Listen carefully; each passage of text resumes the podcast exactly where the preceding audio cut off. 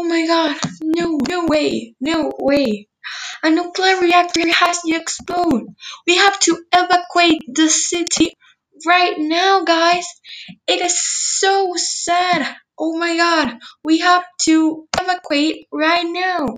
You need to have all your food, all your clothes, water, all that kind of things.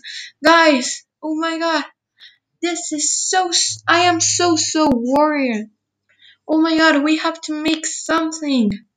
Guys, this is so, so sad because now all of us, we have to evacuate the city. Oh my god, guys. I never wondered that this was going to happen. Oh my god, guys. This is very, very sad.